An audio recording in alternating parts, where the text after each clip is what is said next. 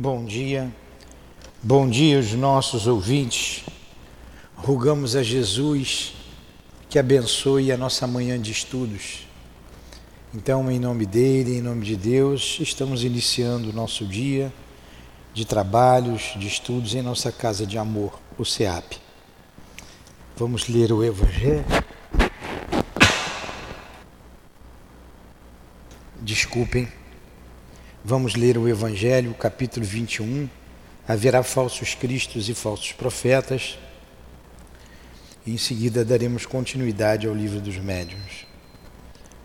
Os falsos profetas não estão somente entre os encarnados. Estão também e em maior número entre os espíritos orgulhosos, que sob falsas aparências de amor e de caridade semeiam a desunião, retardando a obra de emancipação da humanidade, impondo-lhe seus sistemas absurdos que fazem com que seus médiums aceitem. Para melhor fascinar aqueles que querem iludir, para dar mais poder às suas teorias, eles se utilizam, sem escrúpulo algum, de nomes que os homens só pronunciam com respeito. São esses espíritos que semeiam antagonismo entre os grupos, que os levam a se isolarem uns dos outros e a se olharem com má vontade. Isso já seria suficiente para desmascará-los, porque agindo assim dão um mais formal desmentido ao que pretendem ser. Cegos, portanto, são os homens que se enganam de uma forma grosseira. Querido Jesus, estamos aqui reunidos em Teu nome, como já dissemos, em nome de Deus, para estudarmos a doutrina espírita. Inspira-nos, permita a presença amiga dos nossos benfeitores espirituais, a quem evocamos, o irmão querido, altivo, diretor da nossa casa, para nos sustentar com os espíritos que ele, que ele designar.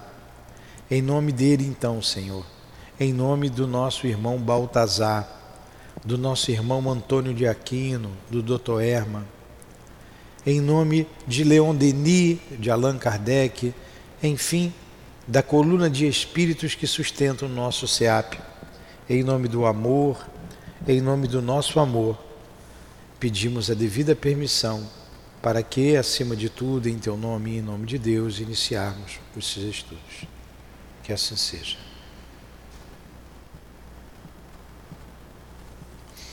Então vamos lá. É, nós estamos lendo aqui, estávamos estudando semana passada, o item 225. Estávamos no final do item 225. É o capítulo 18 do livro dos médios os inconvenientes e perigos da mediunidade. Para eu não ler dois parágrafos, três parágrafos apenas, eu vou novamente iniciar o item 225, vou fazer a leitura, vou lendo bem devagar, não vou entrar em detalhes, pois nós entramos semana passada, né, nós aprofundamos bem. Então, é uma carta, é uma, uma mensagem de Erasto e de Timóteo. E ele diz assim: a dissertação que se segue, diz Kardec, dada espontaneamente por um espírito superior, e esse espírito é Erasto, que se revelou através das comunicações de ordem mais elevada, resume a maneira mais clara e mais completa a questão do papel dos médios. E inicia então, abre aspas, inicia o nosso irmão Erasto, discípulo de São Paulo, né? Erasto e Timóteo também, amigo de Paulo de Tarso, amigos de Paulo de Tarso. Qualquer que seja a natureza dos médiums escreventes, sejam eles mecânicos, semimecânicos ou simplesmente intuitivos, nossos processos de comunicação com eles não variam essencialmente. De fato, nós nos comunicamos com os próprios espíritos encarnados, como com os espíritos propriamente ditos, apenas pela irradiação do nosso pensamento. Nossos pensamentos não necessitam de vestimenta da palavra para ser compreendido pelos espíritos. E todos os espíritos percebem o pensamento que desejamos transmitir-lhes, tão somente porque dirigimos este pensamento na direção deles, e isto em razão de suas faculdades intelectuais. Então, bem rapidinho, ó, de fato, vou ler de novo no primeiro parágrafo. Nós nos comunicamos com os próprios espíritos encarnados, como com os espíritos propriamente ditos, quer dizer, os desencarnados, pela irradiação do nosso pensamento. Os espíritos então se comunicam com o encarnado da mesma maneira que eles se comunicam entre si, pela irradiação dos seus pensamentos. Então, independente da maneira que se escreve, está falando da psicografia, seja mecânica, semimecânica ou intuitiva, o princípio é o mesmo. Para o espírito não faz diferença. É a irradiação do seu pensamento que envolve o médium. Da mesma forma que eles fazem entre eles. Isso em razão das faculdades intelectuais de cada um, né? Quer dizer que tal pensamento pode ser compreendido por tais ou quais espíritos conforme o adiantamento deles, enquanto que em tais outros este pensamento não desperta qualquer lembrança, nenhum conhecimento no fundo dos seus corações ou de seus cérebros. Não é perceptível para eles. Este caso, neste caso, o espírito encarnado que nos serve de médium está mais apto a exprimir nosso pensamento a outros encarnados, embora não compreenda mais do que um espírito desencarnado e pouco adiantado poderia fazê-lo, se fosse forçado a recorrer à sua intermediação. Porque o ser terrestre coloca seu corpo como instrumento à nossa disposição, o que o espírito errante não pode fazer. É, o que, que ele está dizendo? É, muita coisa que eles querem passar para os desencarnados, muitos desencarnados não alcançam o pensamento deles, não compreendem, de acordo com o nível evolutivo. Não adianta o Einstein é, baixar lá no pajé para passar a mensagem dele, porque o pajé não vai entender nada. O Einstein vai ter que baixar muito a sua vibração e o pajé, por mais que eleve, não vai alcançar o pensamento desse espírito. Então se dá o, é o mesmo princípio conosco. Mas nós nos colocamos como instrumento e vamos, ele irradia o pensamento dele e nós vamos passando. Isso facilita até para os desencarnados, alguns desencarnados compreenderem. Compreendem muito melhor através de alguém que está no corpo físico, que vai expressar o pensamento então do benfeitor.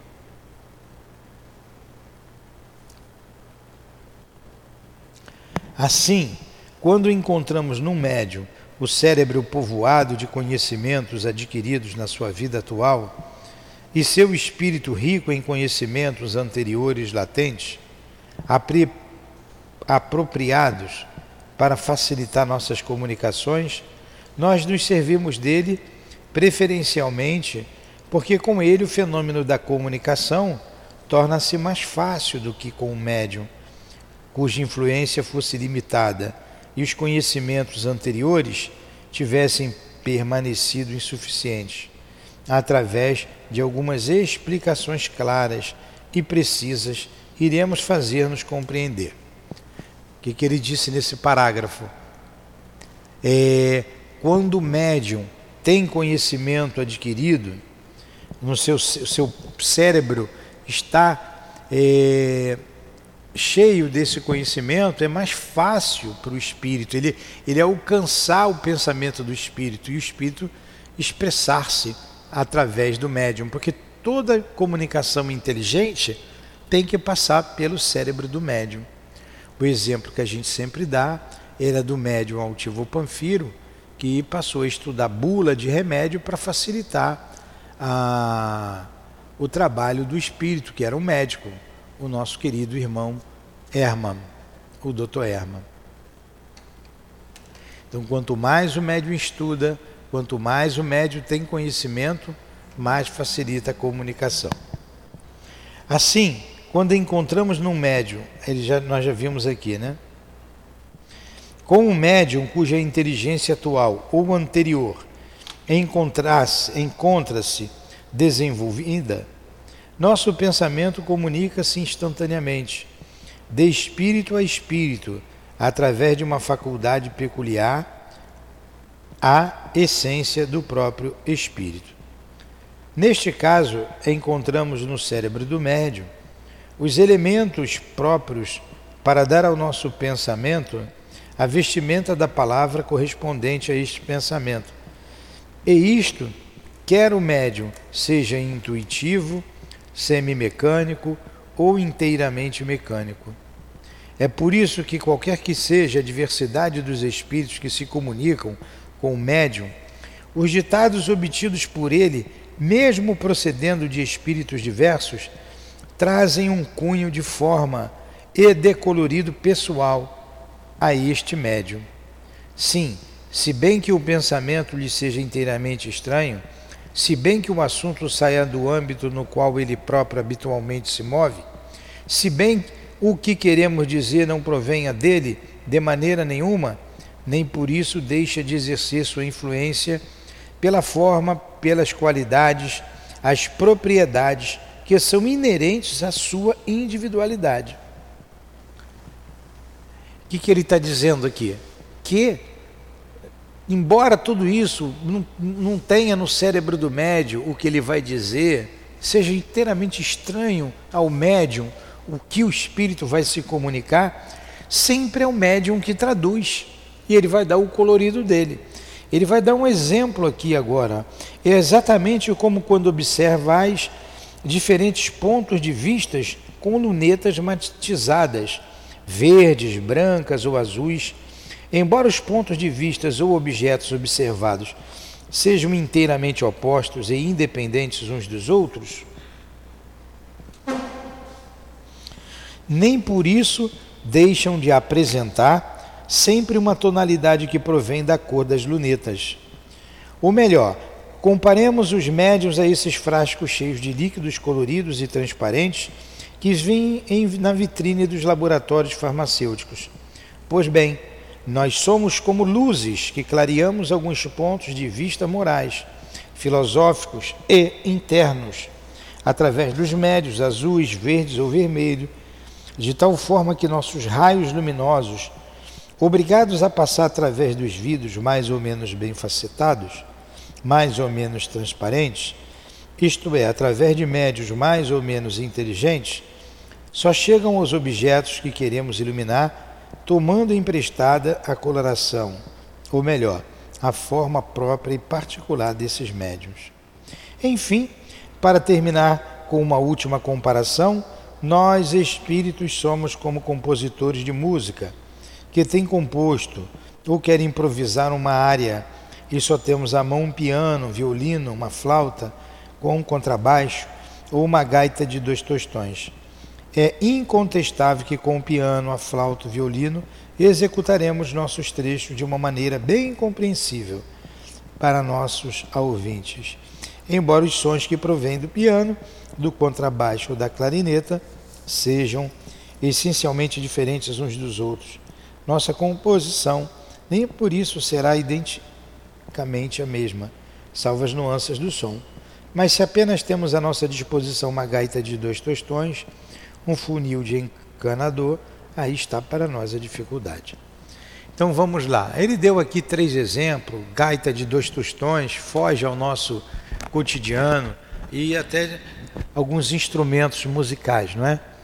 E deu comparação aqui dos vidros coloridos. Então, para a gente entender que quem filtra o pensamento é o médium. É o médium.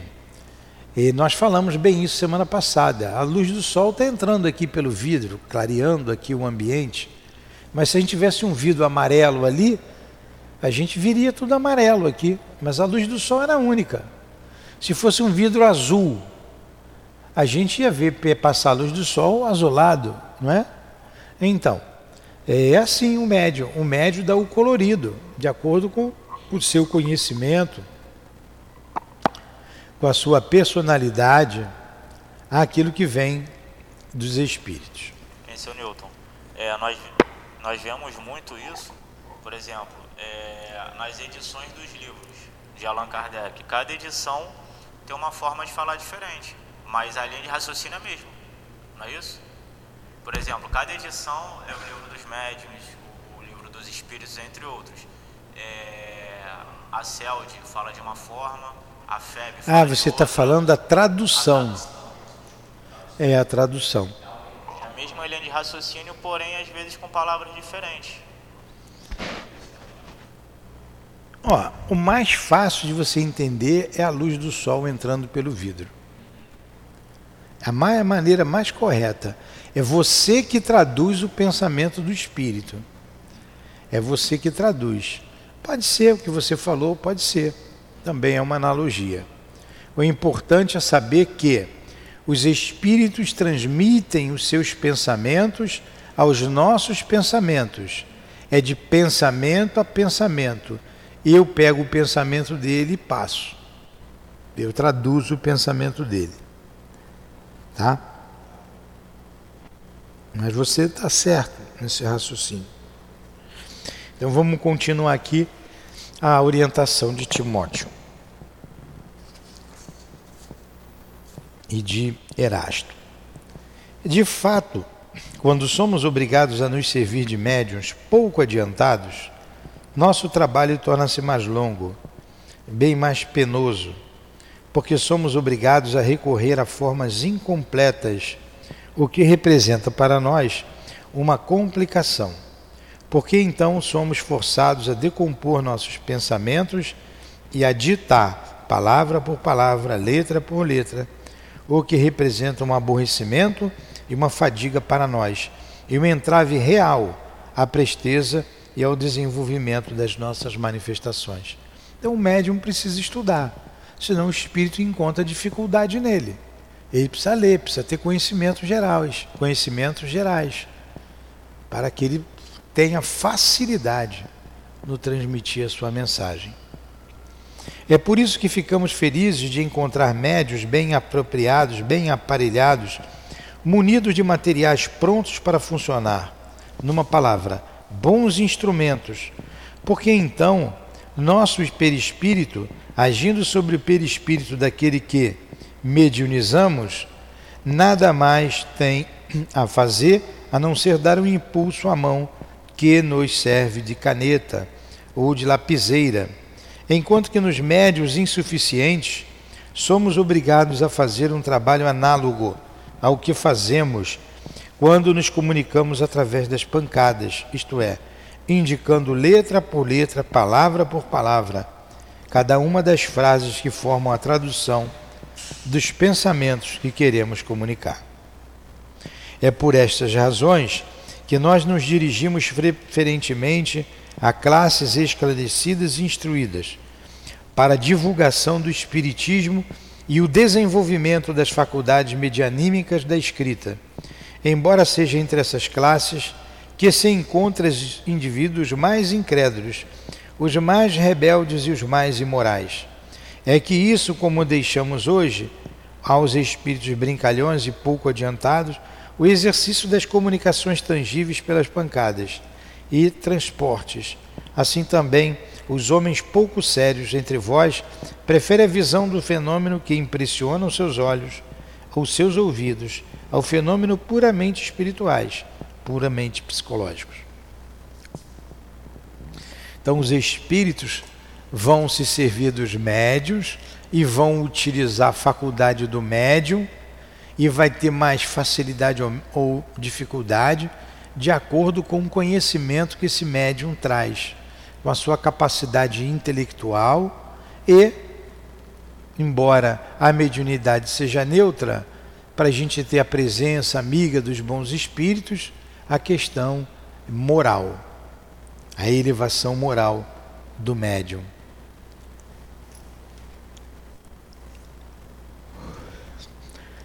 Tá tudo bem até aí? Tá entendendo bem?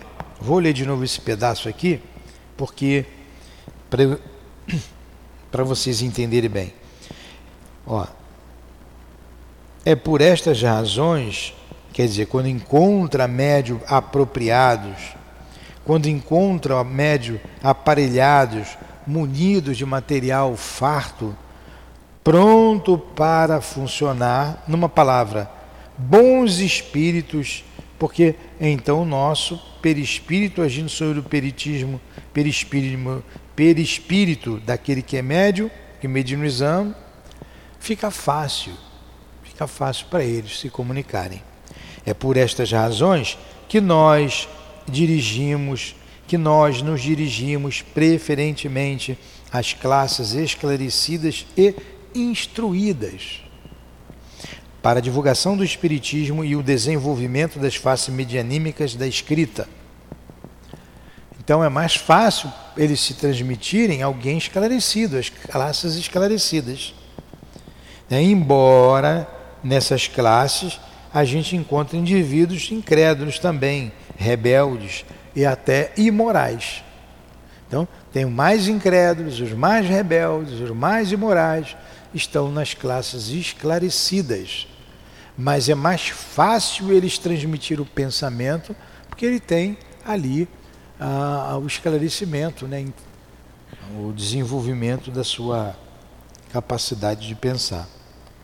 É que assim, é que, assim como deixamos hoje os espíritos brincalhões e pouco adiantados, o exercício das comunicações tangíveis de pancadas e de transportes, assim também aos homens pouco sérios entre vós prefere a visão dos fenômenos que impressionam seus olhos ou seus ouvidos aos fenômenos puramente espirituais ou psicológicos. Então esses médiums, eles pre preferem, é, eles preferem, esses espíritos deixam esses médios muito materializados, ou esses médios incrédulos, o trabalho dos espíritos inferiores no, no, no, na comunicação através dos efeitos físicos, das pancadas, do uma, uma, uma manifestação que atenda né, às suas é, as suas necessidades ainda muito materializadas. Quando queremos transmitir ditados espontâneos, nós agimos sobre o cérebro do médium sobre os arquivos do médium e reunimos nossos materiais com os elementos que ele nos fornece, e isto a sua revelia. É como que é como se pegássemos na sua bolsa as somas que ele ali pudessem ter e com elas arrumássemos diferentes moedas de acordo com a ordem que nos parece mais útil. Olha que coisa interessante que ele falou.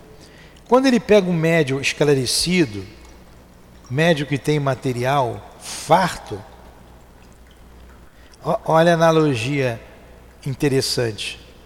É como se fosse na tua carteira, ele falou bolsa, uma bolsa de mulher com muito dinheiro, ou sua carteira com muito dinheiro, e eles pegassem o dinheiro ali e arrumassem o dinheiro da maneira deles, que você tem muito dinheiro. Eles têm muito material na cabeça, eles arrumam aquele material ao gosto deles, a importância daí do médio estudar. E é difícil para a senhora, é, dona Luzia? Em seu Newton, a cabeça do médium é como se fosse um computador, um CPU, que tem todas as informações arquivadas. Assim que o espírito precisa, ele seleciona cada isso. informação que ele precisa. Isso, é isso. É isso. Entendeu, dona Luzia? A senhora chegou aí agora, está falando do médium, que o médium precisa ter conhecimento para o espírito se manifestar. Porém, quando o próprio médium quer nos interrogar desta ou daquela maneira, é bom que nisso reflita seriamente, a fim de nos questionar de uma forma metódica. Ele está ensinando aqui como a gente fazer pergunta para os espíritos, como questionar o espírito. Quando o próprio médium quer nos interrogar, desta ou daquela maneira, é bom que nisso reflita seriamente, a fim de que de nos questionar de uma forma metódica, facilitando-nos assim nosso trabalho de resposta. Porque como já vos tenho dito, como já foi dito, numa instrução anterior, vosso cérebro está frequentemente numa desordem inextricável e nos é tão somente penoso, e nos é não somente penoso, como também difícil mover-nos no dédalo dos vossos pensamentos. Quando as perguntas devem ser feitas por terceiros, é bom, é útil que a série de questões seja comunicada antecipadamente ao médium, para que este identifique-se com o espírito do evocador e dele se impregne, por assim dizer. Porque nós mesmos teremos então muito mais facilidade para responder pela afinidade que existe entre nossos perispíritos e do médium, que nos serve de intérprete. Certamente podemos falar da matemática por meio de um médium, a quem estas sejam inteiramente estranhas, mas muitas vezes o espírito desse médium possui até conhecimento em estado latente, isto é, conhecimento pessoal ao ser fluídico e não ao ser encarnado, porque seu corpo atual é um instrumento rebelde ou contrário a este conhecimento. O mesmo ocorre com a astronomia, a poesia, a medicina e as línguas, assim como a todos os outros conhecimentos peculiares da espécie humana. E, enfim, ainda temos os meios de elaboração penosa em uso, com os completamente estranhos ao assunto tratado, juntado às letras, às palavras, como em tipografia. Então, o que, que ele falou aqui? Eu, o espírito quer falar de matemática através da Dona Luzia. Dona Luzia não pôde estudar, Dona Luzia não sabe matemática. Mas a Dona Luzia estudou muita matemática na vida passada. Agora, agora ela é rebelde. O seu pensamento é rebelde ao espírito nessa encarnação. Mas ele vai no arquivo dela e consegue tirar de lá porque ela tem uma experiência no campo da matemática. E ele disse assim no campo da filosofia, no campo de, de qualquer ciência e das línguas. Ah, a Luzia não sabe falar francês, mas o Espírito dá uma mensagem em francês. Significa que a Luzia tem no seu arquivo a língua francesa. Ela já viveu na França. Nesta encarnação, a Luzia está passando algumas dificuldades, algumas limitações e é a, a, a prova dela. Então você olha para dona Luzia ali, mas você não sabe quem é de fato a dona Luzia. Eu não sei.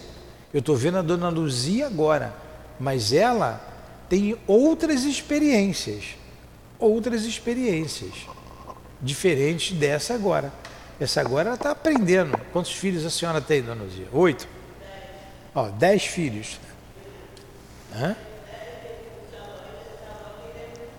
Dona Luzia matriarca, tem dez filhos, quantos netos? 18 netos. 22 netos. E quantos bisnetos? Dois bisnetos.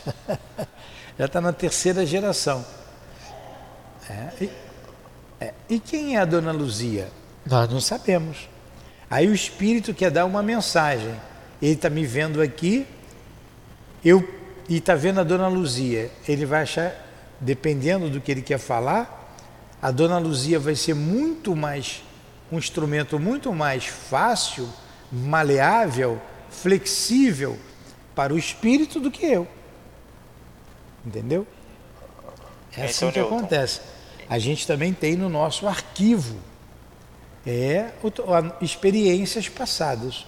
Então o espírito ele consegue é, usar o arquivo do perispírito, da Isso. sua vida anterior. Não só na sua vida momentânea que Isso. você está vivendo ali. Exatamente. Você consegue puxar o arquivo, fazer o download da outra vida anterior. É porque está no teu espírito, está na sua mente. Está marcado no perispírito, aquelas É. informações. Está tudo na sua mente. E ele termina a mensagem dizendo assim: Como já dissemos, os espíritos não necessitam revestir seus pensamentos. Eles percebem e transmitem o pensamento unicamente pelo fato de que neles eles existem. Os seres corpóreos, ao contrário, só podem perceber o pensamento quando revestido. Enquanto que a letra, a palavra, o substantivo, o verbo, numa palavra, a frase, vos são necessários para perceber, até mentalmente, nenhuma forma visível tangível nos é necessária. Então, para eu entender, eu tenho que entender as palavras, eu tenho que entender as letras, as palavras, eu tenho que entender a, a frase. Mas para o espírito isso está nele. Ele, o espírito pode olhar aqui e dizer assim: está todo mundo com falta de atenção. Ele pensou. Ninguém está prestando atenção. Ele não falou, ele olhou e viu, está nele o pensamento. Mas se ele quiser transmitir para mim, ele tem que transmitir a frase. Eu, eu vou pegar o pensamento dele e vou traduzir. Poxa, vocês não estão prestando atenção. Está muita falta de atenção aqui, prestem atenção. Está vendo a necessidade de articular? Mas esse pensamento está nele, está no guia. É dele.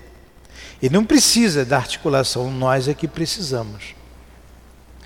Nota de Allan Kardec. Esta análise do papel dos médiuns e dos processos, com o auxílio dos quais os espíritos se comunicam, é tão clara quanto lógica. Dela decorre este princípio de que o espírito aure nas suas ideias, porém os materiais necessários para exprimi-las no cérebro do médium.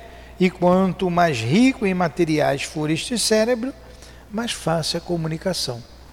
Esse item 224 é importantíssimo para nós médiums, para sabermos o mecanismo dessa comunicação. Quando o espírito se exprime na língua familiar do médium, nele encontra inteiramente formadas as palavras para revestir a ideia. Olha aí. Ele encontra na língua do médium as palavras para se exprimir na língua familiar do médium. Ó, nele encontra inteiramente formadas as palavras para revestir a ideia. Se for uma língua que lhe é estranha, neste não encontra as palavras mais simples. Não encontra as palavras, mas simplesmente as letras. É por isso que o espírito é obrigado a ditar, por assim dizer, letra por letra, exatamente como que se quiséssemos fazer com que escrevesse alemão aquele que não soubesse uma só palavra. Eu já vi mais de um médium reclamar que não entende direito o espírito, que o espírito fala numa língua diferente da dele. O espírito exprime o seu pensamento, ele quer escrever. E o médium não sabe, ele não, ele não consegue é, decodificar. Ah, ele tem dificuldade para decodificar. Agora, se o médium tivesse a experiência daquela língua, nessa ou em outras existências, seria bem mais fácil. Seu Newton, se fosse no caso mecanicamente, seria mais fácil para o médium escrever ou nem sempre? O espírito princípio é o mesmo. O princípio é o mesmo. Ah, não, se for mecânica, se for mecânica, é, vai sair porque o médium está alheio ao que escreve. Mas o espírito tem que encontrar no arquivo do médium o que ele quer escrever. Entendeu? Porque sempre passa pelo cérebro do médium. Se o médium não sabe ler nem escrever, não conhece nem mesmo as letras, portanto é preciso conduzir-lhe a mão como se faz com um colegial. E há aí uma dificuldade material ainda maior a vencer Estes fenômenos são, portanto, possíveis e temos deles numerosos exemplos. Porém, compreende-se que esta maneira de proceder não combina com a extensão e a rapidez das comunicações e que os espíritos devem preferir os instrumentos de manejo mais fácil ou, como eles dizem, os médios bem aparelhados, do ponto de vista deles. Senão demora muito. Dona Luzia, a senhora sabe ler e escrever? Não. Aí um espírito quer escrever através da senhora. Ele vai ter mais dificuldade. Porque ela não sabe ler, ela não sabe escrever. Entendeu? Agora o espírito pode superar essa dificuldade dela? Pode. Pode. Ele vai ditar letra por letra. Né? Vai pegar na mão dela, como a gente pega na mão de uma criança. Vai dar mais trabalho para o espírito, muito mais trabalho. Por isso é mais fácil para ele pegar um médio alfabetizado do que um médio analfabeto. O médio que tenha conhecimento moral, intelectual, do que o médium obtuso. Entendeu? É assim que eles preferem. E termina a nota aqui Kardec dizendo assim: ó, se os que reclamam esses fenômenos como meio de convicção tivessem previamente estudado a teoria, saberiam em que condições excepcionais eles se produzem. Está aí. Foi bom a gente reler tudo, não é? Aí, quem está nos ouvindo em casa, nós aconselhamos pegar o livro dos médios e ler com calma. Aqui está o papel do médio nas comunicações, bem, resumidas, bem resumidamente, nessa mensagem de Hã? Bem explicativo, de Erasto de Timóteo. A senhora quer perguntar alguma coisa, dona Luzia? Não. Tiago, alguém quer perguntar alguma coisa? Não, né? Então, tá bom. A gente vai encerrar a nossa aula. Próximo é o capítulo 20. E semana que vem a gente vai entrar na questão moral, no papel da moralidade né, do médium. A influência moral do médium. Aqui estamos, Jesus, terminando o nosso estudo, agradecendo a Deus, agradecendo aos guias aqui presentes, pela manhã de estudos, ao nosso espírito Erasto, a Timóteo, mas a Kardec, que trouxe todas essas mensagens, agradecendo aos Espíritos enviados pelo Senhor para trazer a doutrina espírita. Muito obrigado. Ajuda-nos a compreender a mediunidade cada vez mais e nos afaste, Senhor, dos maus espíritos. Não nos deixes cair em tentação, que as sugestões deles sejam sempre é com a tua força sobre nós rejeitadas. Dai-nos forças para criarmos resistência ao mal e termos simpatia somente com os bons espíritos. Despeça-nos, envolva a nossa casa, envolva a nossa mediunidade, o nosso esforço, Senhor.